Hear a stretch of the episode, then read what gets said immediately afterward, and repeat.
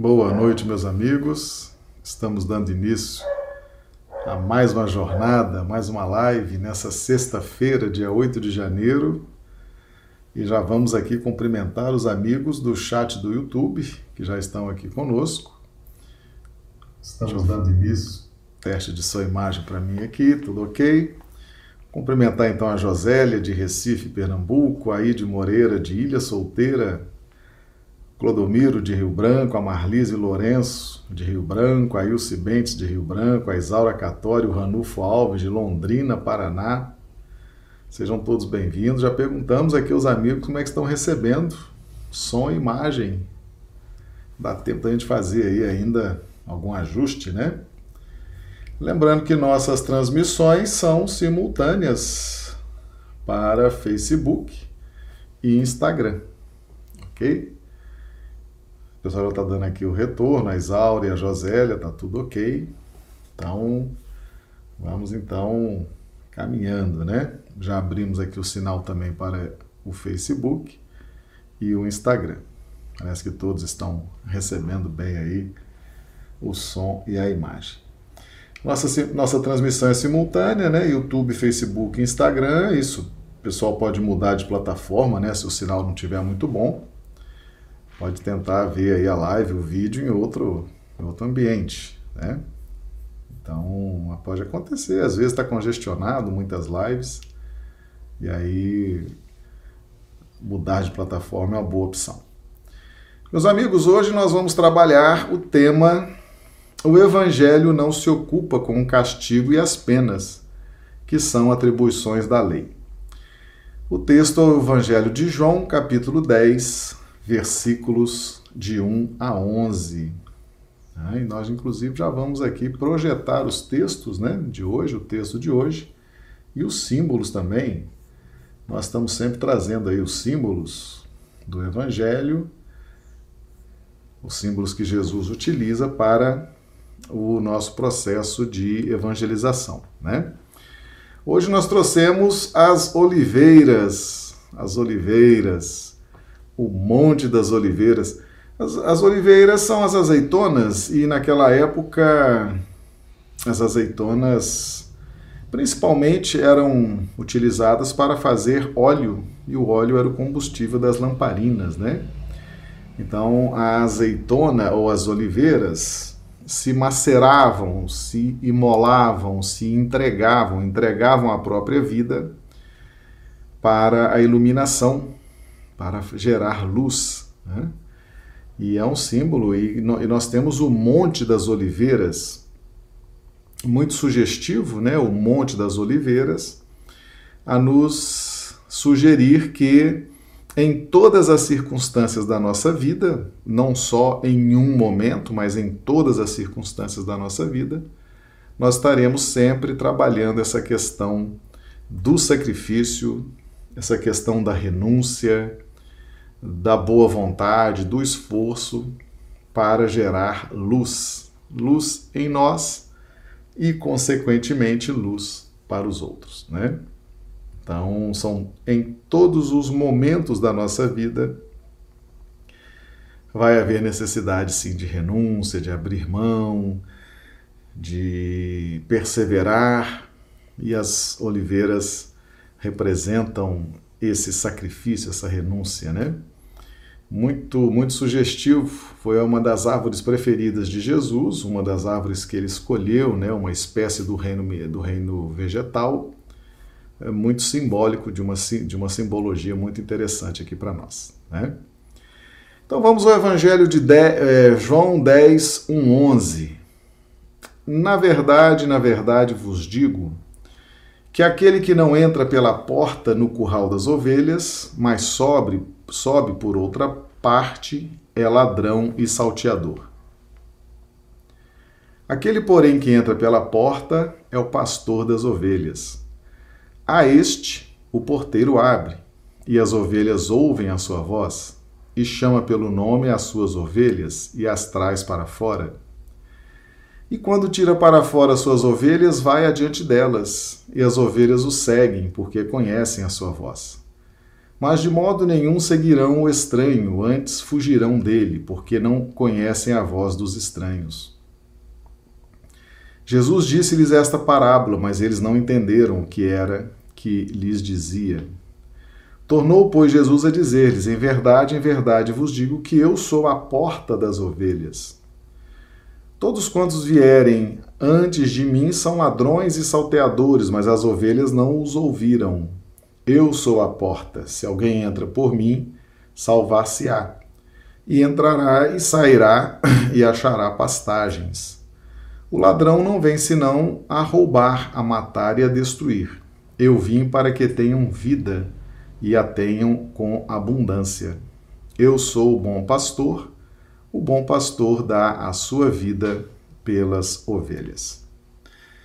Bem, meus amigos, hoje a gente tem feito algumas lives, né, com perguntas e respostas dentro desse tema, né, dentro desse tema do Evangelho não se ocupa com o castigo e as penas, que são atribuições da lei.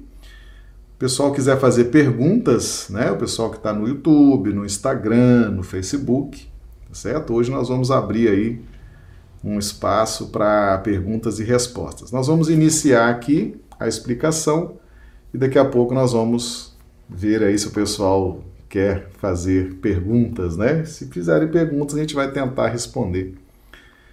Mas vamos iniciar então com essa questão da porta. Jesus, a porta, né? A porta é o, a revelação do interior, ou a revelação da passagem, aquilo que está do outro lado da porta, né? Então é muito, é muito simbólico a porta. Uma, uma porta bem elaborada, ela diz muito do que você vai encontrar ao passar por aquela porta. Não é verdade? É, é muito comum em museus, em igrejas, você ter portas maravilhosas. A própria porta já é um convite, a própria porta já é um esplendor, já é um, uma indicação do que você vai encontrar ao passar pela porta. Então, aqueles que entendem e compreendem que a porta é um grande símbolo, né? isso na cultura judaica era, era sim um grande símbolo, né? a porta. Uh, existem vários tipos de porta, por exemplo, nas nossas casas tem a porta de entrada, tem o portão, tem a porta da sala, tem a porta dos quartos, as portas de vidro, as portas de madeira, as portas, as mais diversas portas, né? E cada porta tem um significado, tem uma utilidade, tem uma função. Cada porta tem uma engenharia, tem um porquê por trás daquela porta, por que, ela foi construída daquele jeito, por que, que ela abre assim, ou abre para o outro lado, ou abre para cima, ou então a porta é efetivamente algo importante e que já revela a porta é um, um, um instrumento que revela o que será encontrado após a passagem por essa porta. Então Jesus, com a sua humildade, né, ele se considera e se proclama a porta. Por quê? Porque o que ele revela é Deus. Né? Jesus é o revelador de Deus. Jesus é o Filho unigênito. Ele é primogênito porque é o primeiro e atrás dele muitos seguiram. Então, por isso que ele é o primogênito, porque ele surge com uma proposta diferente, uma proposta inusitada, uma proposta nova e atrai multidões que o seguem. É o primogênito, o primeiro que fez isso, né? E unigênito, o que é unigênito? É o único espírito na Terra que é capaz de, mesmo estando no plano relativo, revela o absoluto. De uma forma muito fidedigna, né? Jesus revela Deus. Jesus ele nos mostra, nos apresenta Deus. Ele é o grande revelador de Deus. Deus é o absoluto, nós, seus filhos, somos os relativos, mas Jesus, na sua condição de Cristo, é um espírito no plano relativo que revela o absoluto. Ok?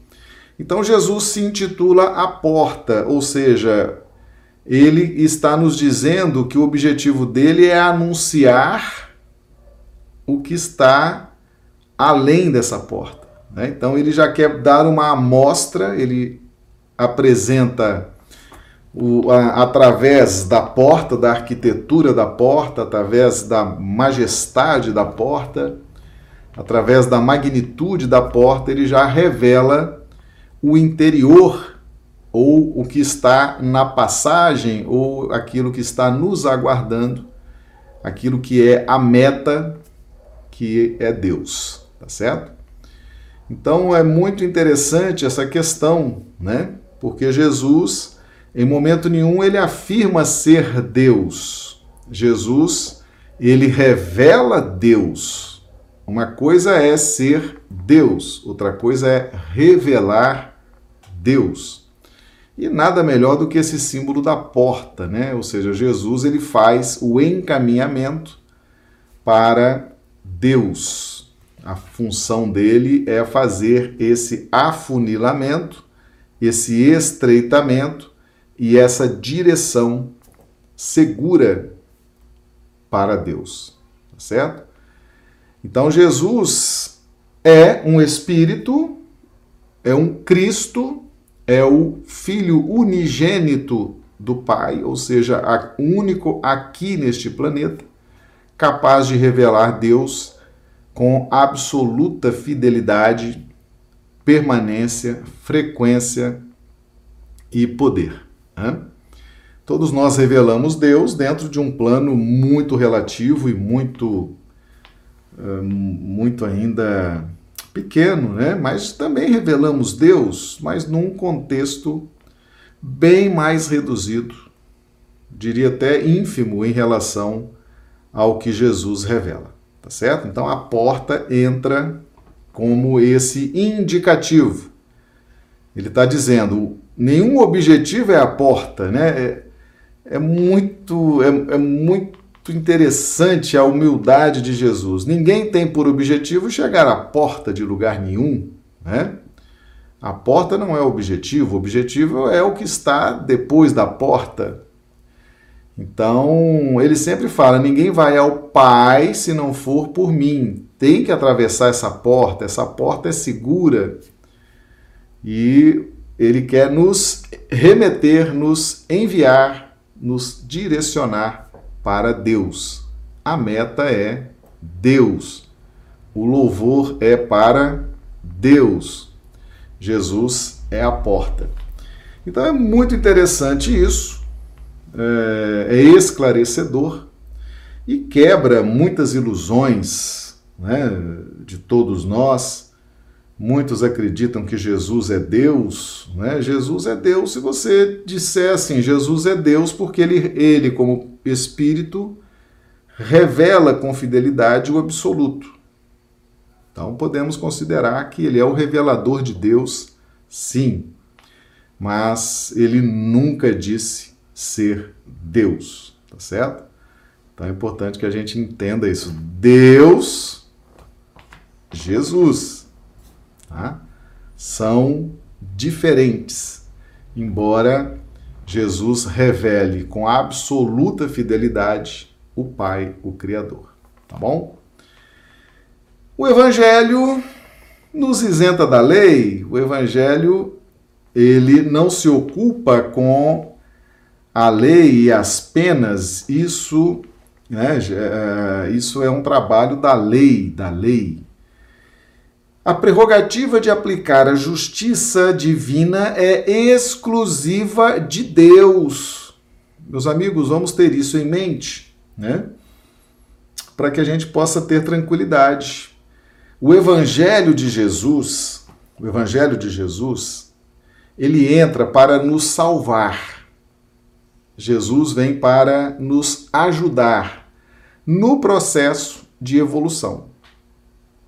Nós lutamos com o livre-arbítrio, nós lutamos com a encarnação, desencarnação, erraticidade, projetos, despertamento das nossas potências da alma, despertamento da centelha crística. E Jesus nos ajuda na nossa luta.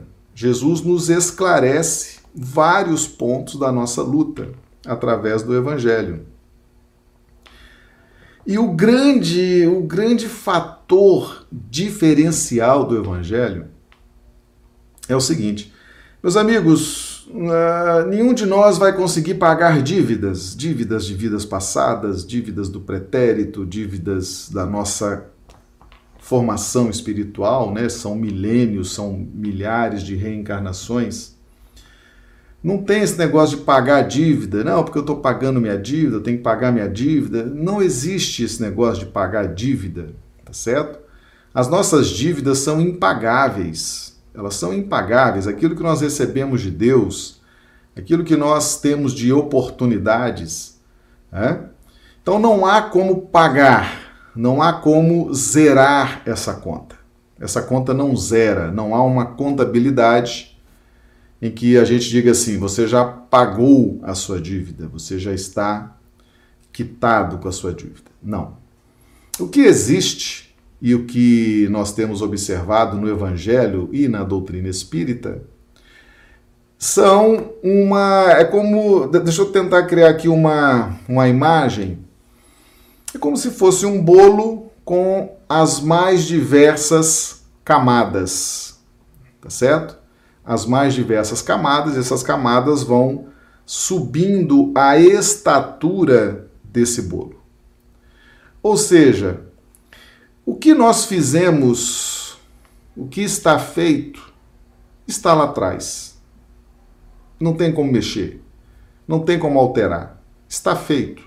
Aquilo fez parte da nossa história, fez parte da nossa vida Agora, na medida em que o evangelho se apresenta com novos valores, com novas propostas, isso altera substancialmente a nossa forma de agir, de realizar as coisas.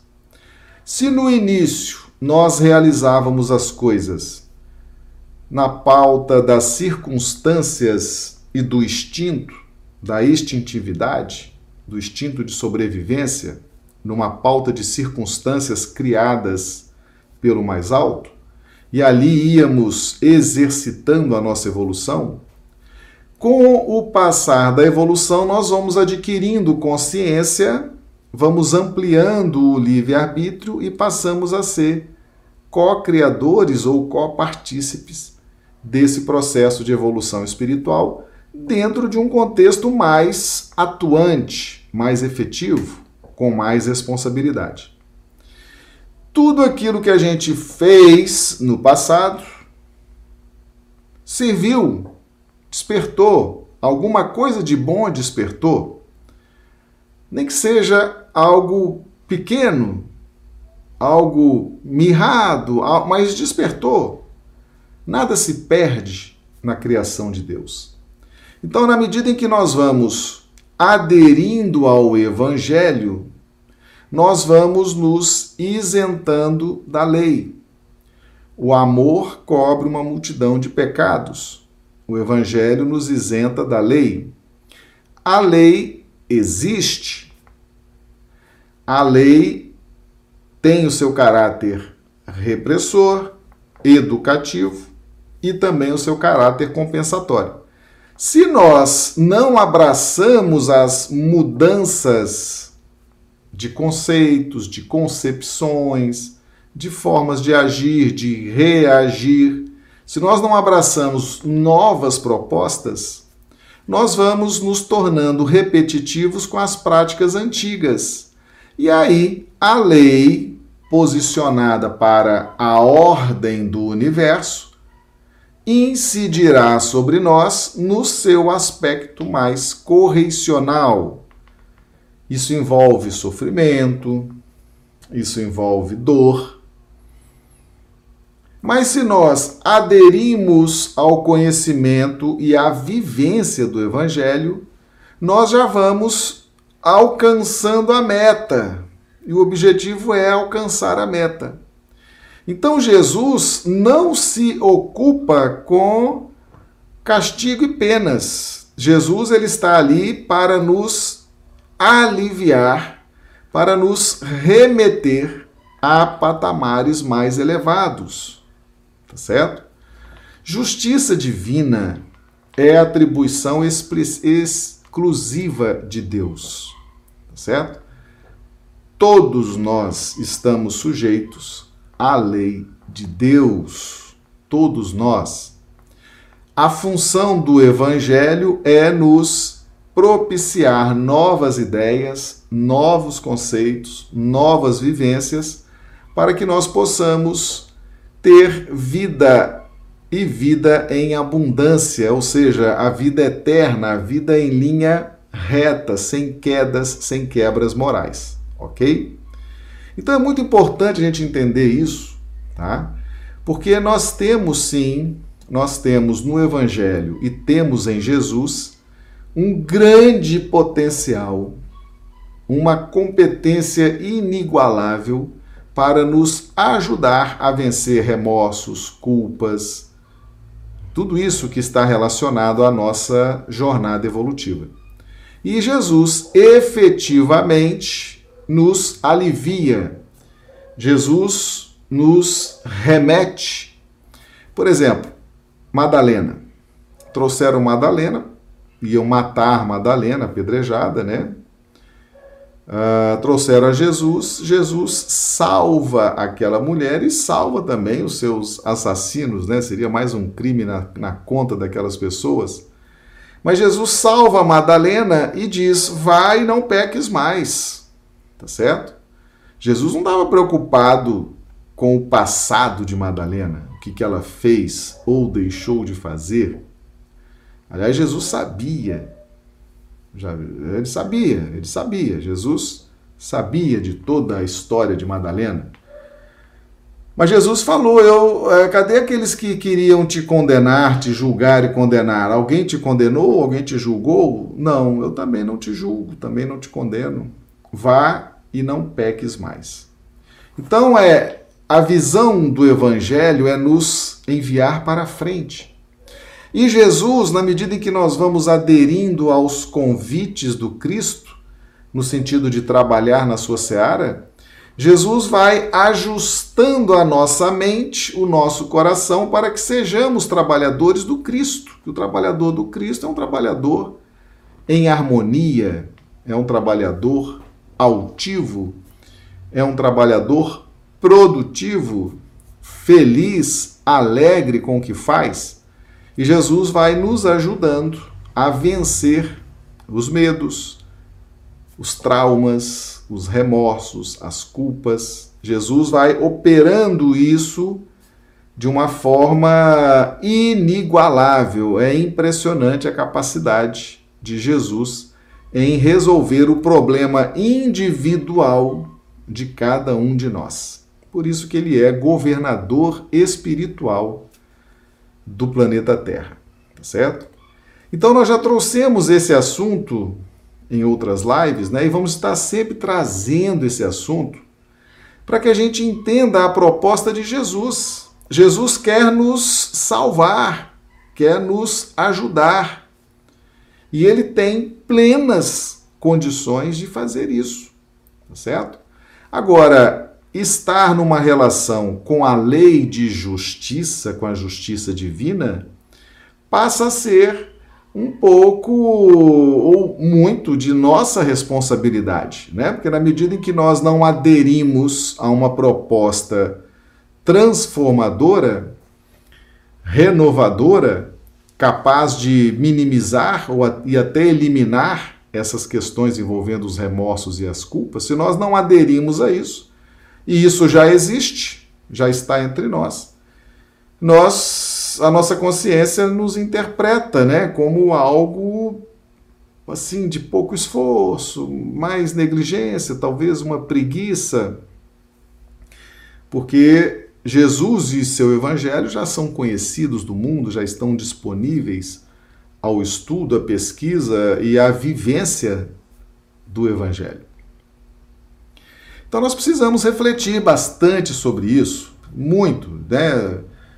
Uh, o evangelho é um, é um contexto diferente, é um contexto extremamente diferente, é um contexto de salvação, de libertação, tá?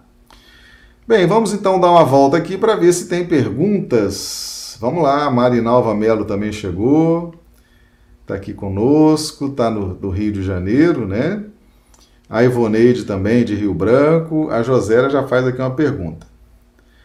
Marcelo, Jesus se autodenominou porta, pastor, caminho, verdade e vida. Todas essas comparações eram para conduzir-nos que ele era Cristo? Sim, Josélia. Veja bem, Jesus nunca disse que era Deus. Né? Ele sempre se intitulou um intermediário. Um intermediário. Então, quando ele usa principalmente a porta, ele ele diz claramente: ninguém tem por meta a porta. Né? O, o maior símbolo de intermediário que Jesus poderia utilizar é porta. Né? A porta ele define né, claramente, porque ninguém tem por objetivo chegar na porta. Né? Todos têm objetivo chegar ao ambiente, ao que há por depois da porta. Então a porta é o melhor símbolo que define a questão de mediador do Cristo, tá certo? Ah, Jesus quer nos remeter a Deus. Ele deixa isso muito claro. Quando, eles, quando ele fala que ele é o caminho, a verdade, a vida, ninguém vai ao Pai se não for por ele, quando ele é o bom pastor, ele está dizendo que ele está revelando o absoluto. Ele, como filho unigênito, está revelando Deus. Por que, que ele revela Deus? Porque a nossa meta é Deus.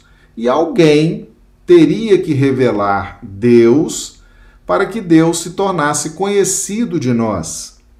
Porque os nossos primeiros movimentos no sentido de conhecer Deus se dão através da relação com a matéria, tá certo? As nossas relações com a matéria, além de vários despertamentos básicos, além de vários conceitos elementares que vão surgindo na nossa relação com a matéria, a matéria tem por objetivo nos sugerir um supremo poder e o que é sugerir um supremo poder? A matéria com seus sistemas. Nós vamos começar a entender o que é poder nas relações com a matéria. Por exemplo, as primeiras relações de poder que a criança sente é com o pai, a mãe.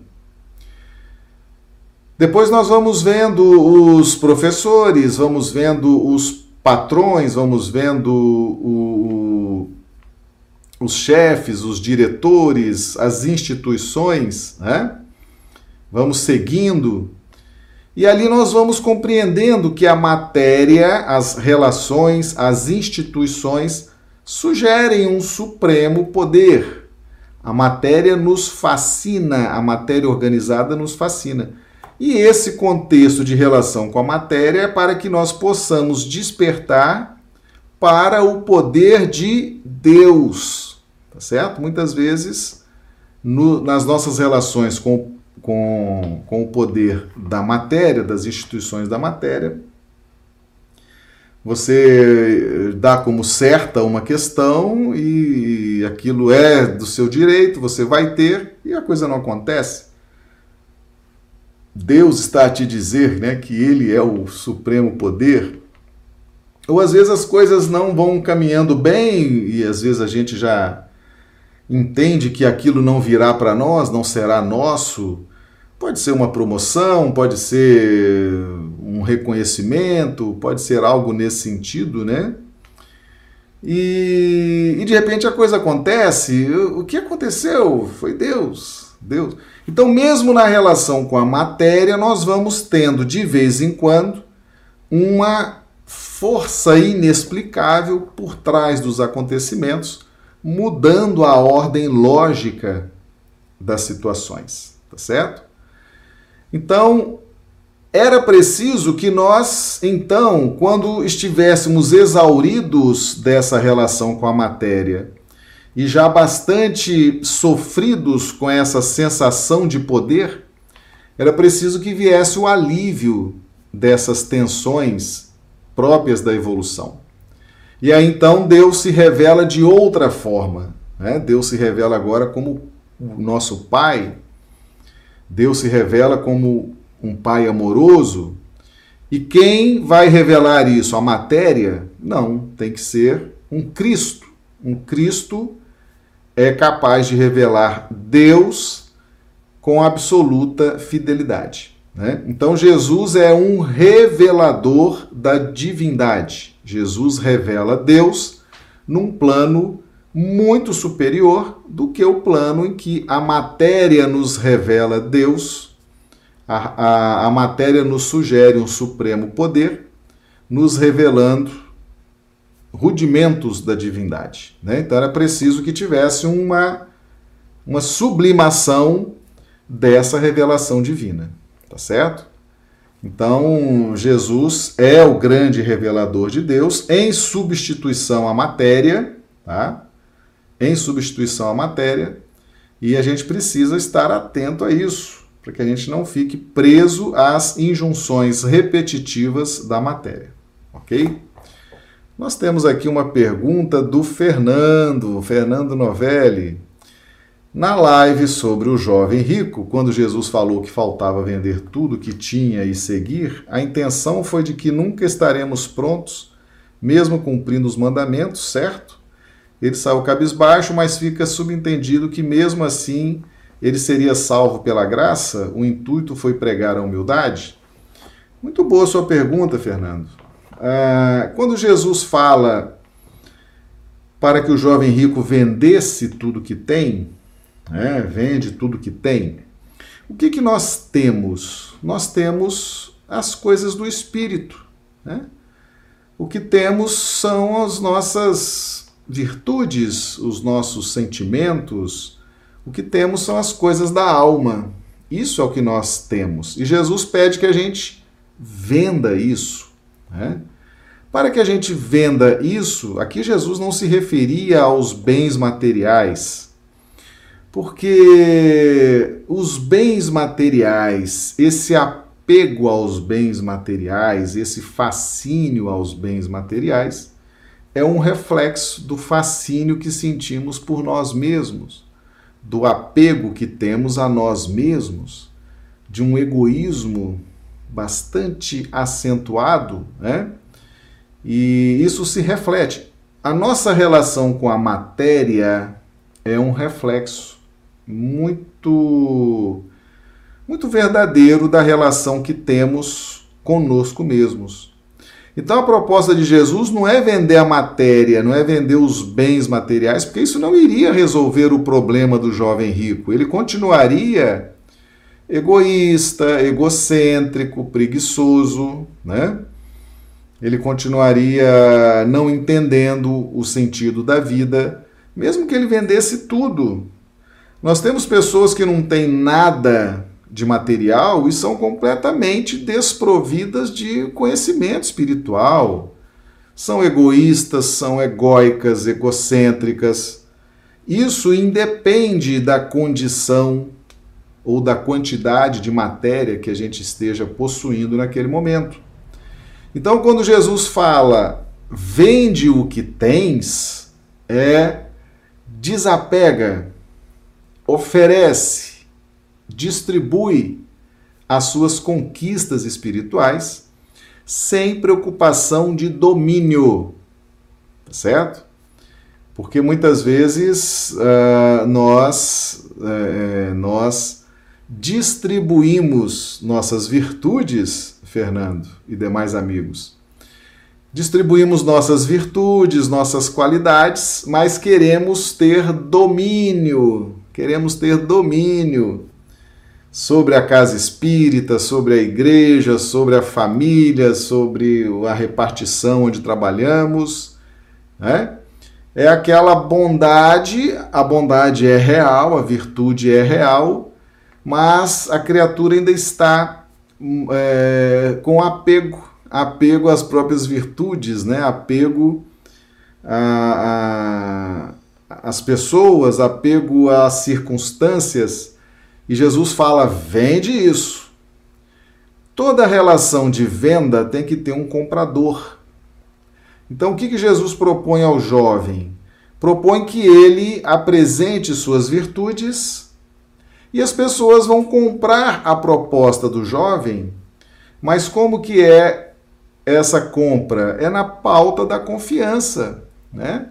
A pessoa tem uma boa proposta, tem um bom discurso, tem uma prática de vida condizente com o discurso, e as pessoas começam a confiar, né? começam a aderir àquelas propostas pela confiança, pela necessidade, né? E toda relação de venda e compra, ela dura pouco. Vamos prestar bastante atenção nisso, né? No evangelho, no evangelho, na pauta do evangelho, vendeu, comprou, acabou. Tá certo? Está encerrada a relação. Por quê? Para que não haja preocupação de domínio, dominar as outras mentes, dominar, empoderar-se das outras mentes, das outras pessoas, criando feudos, criando é, é, né, núcleos específicos, tendo domínios específicos, tendo grupos específicos, facções específicas. Né? Então, isso no contexto das virtudes, isso é terrível, tá certo? O filho do homem não tem uma pedra onde encostar a cabeça. As raposas têm covis e as aves do céu têm ninhos. Ou seja, o que, são os covis? São os grupos, as facções, os guetos, né? É, é, as pessoas se unem para defender seus interesses. Que interesses são esses? Os mais diversos: interesses financeiros, interesses religiosos, interesses filosóficos, né? interesses materiais. É o que significa o covil das raposas e o ninho das aves tá certo? Então, e mas o filho do homem não tem uma pedra onde encostar a cabeça. O que, que Jesus quis nos ensinar com isso? Que as nossas virtudes, o filho do homem significa já o ser em despertamento, né, na pauta das virtudes. As nossas virtudes em sendo distribuídas para as pessoas, nós temos que estar soltos, livres, libertos, para podermos trabalhar com tranquilidade, com segurança, sem nos envolvermos em questões principalmente de julgamento, né? principalmente de julgamento, porque o Evangelho não se preocupa com julgamento, o Evangelho se preocupa com libertação. E todas as vezes que nós queremos julgar e dominar e nos impor, nós nos vinculamos por força da lei de justiça nos vinculamos na solução daquela situação, tá certo? Então, venda tudo que tem, distribui, né? divulga o evangelho, trabalha no bem, faça caridade, aquilo que for a tarefa mais adequada a cada um. As pessoas vão aderir, vão simpatizar, vão participar. Vendeu, comprou, acabou a relação. Não tenha preocupação em domínio, tá certo? Em domínio, em dominar. Muitas pessoas não entendem isso e ficam criando nas casas espíritas guetos, né?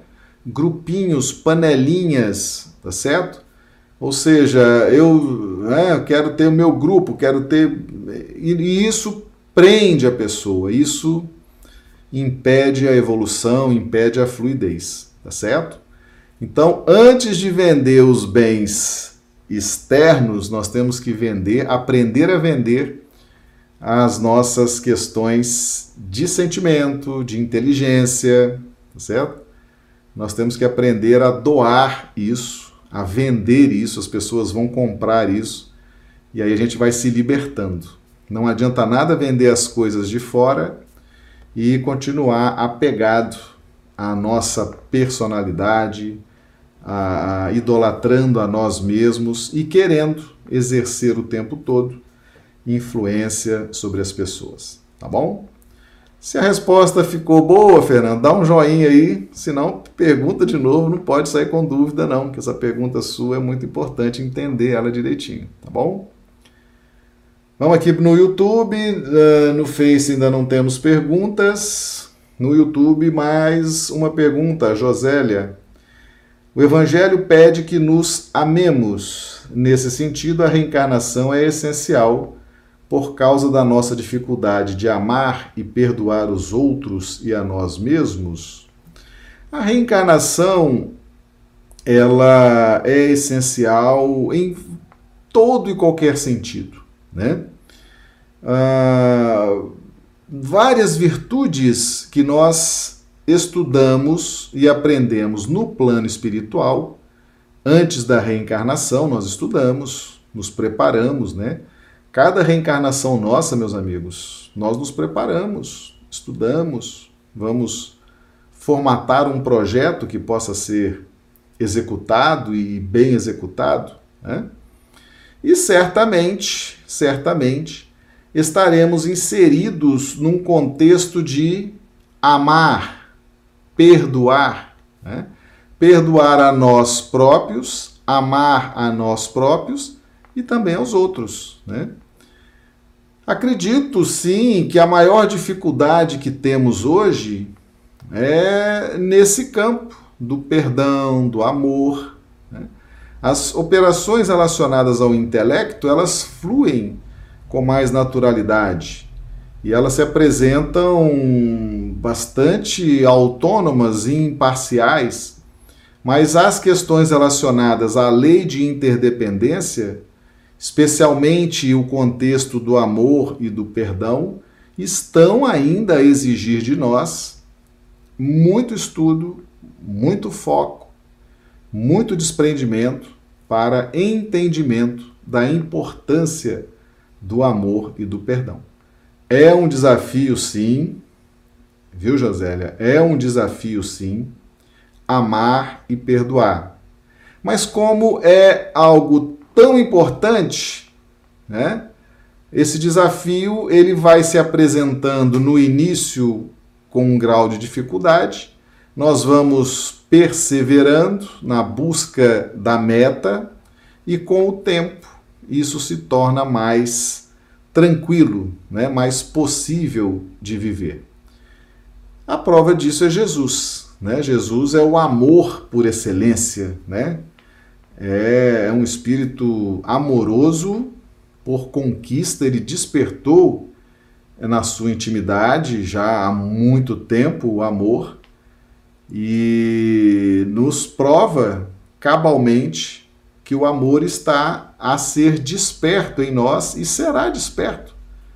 Porque a evolução é, a única, é o único determinismo que temos é a evolução espiritual.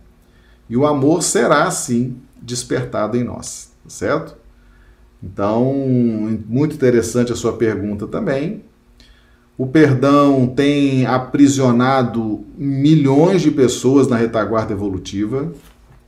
Mais especificamente, a falta do perdão, a incapacidade de perdoar, né?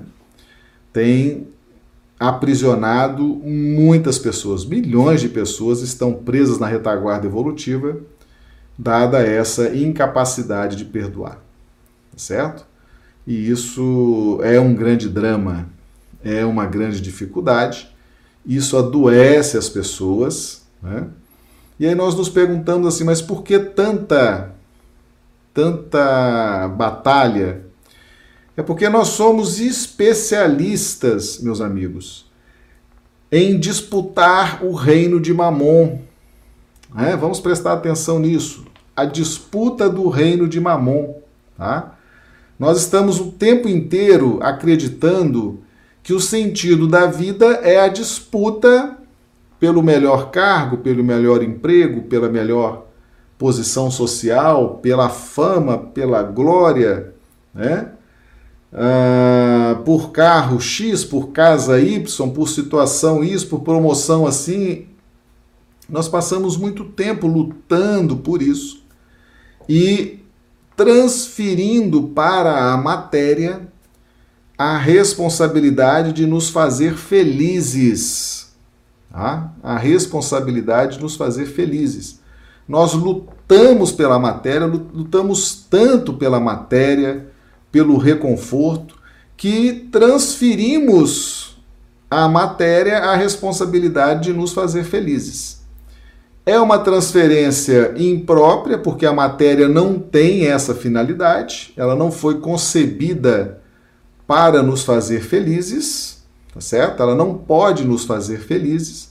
O máximo que a matéria pode nos proporcionar é um alívio, um alívio das tensões nas nossas lutas na inter-relação pessoal. Então, muitas pessoas uh, escapam para a matéria para compensar suas tristezas, suas angústias, né? Muitas fogem para o álcool, muitas fogem para as drogas, muitas fogem para o sexo, muitas vão buscar na comida, na bebida. Então elas se valem, uh, uh, por exemplo, do consumismo exacerbado, né? para buscar uma compensação das suas frustrações, das suas lutas, das suas tristezas, né? Como se a matéria oferecesse isso. A matéria não pode oferecer isso. A matéria oferece um alívio momentâneo, né? Um alívio. Uma vez perguntaram para o Chico, uma pergunta maldosa, né? Quiseram jogar o Chico contra a turma do cigarro. Falaram, Chico, o cigarro, qual a mensagem que você tem para os fumantes, né? Aí o Chico falou, oh, meu irmão, o cigarro já evitou muita morte. é, já evitou muita morte. Por quê? Porque a pessoa está ali triste, está angustiada, está tensa, fumava ali seu cigarrinho, né, às vezes mais de um, e aliviava, pelo menos momentaneamente, passava aquele impulso, passava aquela dor mais aguda, né? Então, a matéria alivia dentro de um contexto mínimo, né? E nós estamos aí nessa luta, estamos cada vez mais transferindo para a matéria a responsabilidade que a matéria nos faça felizes. Isso tem sido um grande problema. Um grande problema, as pessoas precisam, nós, nós todos precisamos entender rapidamente e ressignificar as nossas relações com a matéria tá certo? A, a, a matéria não proporciona aquilo que nós imaginamos que ela proporciona, ok? Mais uma pergunta de Josélia. Marcelo, Jesus nos deixou um evangelho atemporal. Esse largo alcance da lei de amor já estava relacionado ao envio do Espírito de verdade? Sim, com certeza, Josélia. O evangelho ele é dinâmico, né? Você disse bem, ele é atemporal, ele o que se lê no Evangelho, o que, o que aconteceu há dois mil anos atrás, é o que está acontecendo hoje. As, as situações são as mesmas. As Madalenas, os Judas, os Pilatos, né? os, os Nicodemos, estamos todos aqui. Estamos todos aqui e aqueles episódios do Evangelho estão mais do que nunca atuantes, vivificados, né? E a doutrina espírita, ela vem agora clarificar vários pontos do Evangelho. Ontem eu fiz uma comparação que o Evangelho seria a Constituição Federal e a doutrina espírita, com seus vários assuntos, cada assunto, né, todos os assuntos estão ligados necessariamente ao Evangelho, assim como as leis estão ligadas à Constituição Federal. Então, o amor, o amor, a lei de amor, isso que o Evangelho nos traz, né, essa proposta de salvação, né, de alívio, de direcionamento na paz e na harmonia, se estende e engloba também os trabalhos da doutrina espírita. Né? A doutrina espírita é uma continuação de lei de justiça, lei de amor e a verdade, né? a terceira revelação. Num contexto trino, né? lei de justiça, lei de amor e terceira revelação, o ponto de equilíbrio é o 2. Nós já estudamos isso aqui, estudamos evolução, já vimos que num sistema dualista e nos desdobramentos de um sistema dualista, o ponto de equilíbrio é o 2. Né? Então, o 2 está o Evangelho. O Evangelho é o ápice, ele é o ponto de equilíbrio de todo o processo educacional. O que nós queremos dizer com isso? Que não adianta estudar só doutrina espírita, tá? Não adianta estudar a doutrina espírita desvinculada do Evangelho, tá bom?